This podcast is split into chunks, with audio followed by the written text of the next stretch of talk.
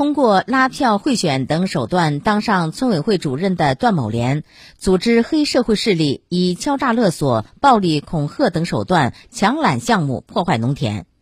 记者从管城回族区人民法院了解到，该院依法对该黑社会性质组织案公开宣判，主犯段某莲被判处有期徒刑二十三年。法院经审理查明，二零一一年。段某莲以拉票贿选方式谋取新郑市某村村委会主任职务。段某莲在任职期间，网络亲信，通过强迫交易、寻衅滋事、敲诈勒索等违法犯罪活动，攫取巨额经济利益，形成以其为组织领导者常某杰、李某奎、李某军、周某虎、毛某志为骨干成员，其他二十六人为参加者的黑社会性质组织。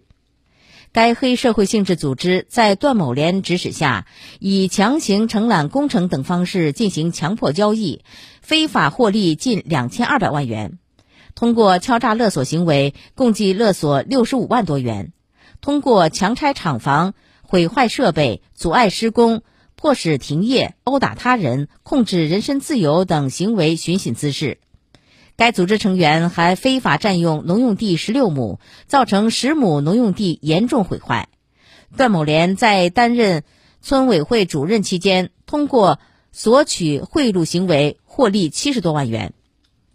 法院审理后认为，段某莲等三十二名被告人分别构成组织领导参加黑社会性质组织罪、敲诈勒索罪、故意毁坏财物罪、非国家工作人员受贿罪。非法占用农用地罪、破坏生产经营罪、寻衅滋事罪等罪名，法院依法判处段某莲有期徒刑二十三年，剥夺政治权利四年，并处没收个人全部财产。其余三十一人分别判被判处有期徒刑十八年以下不等刑期。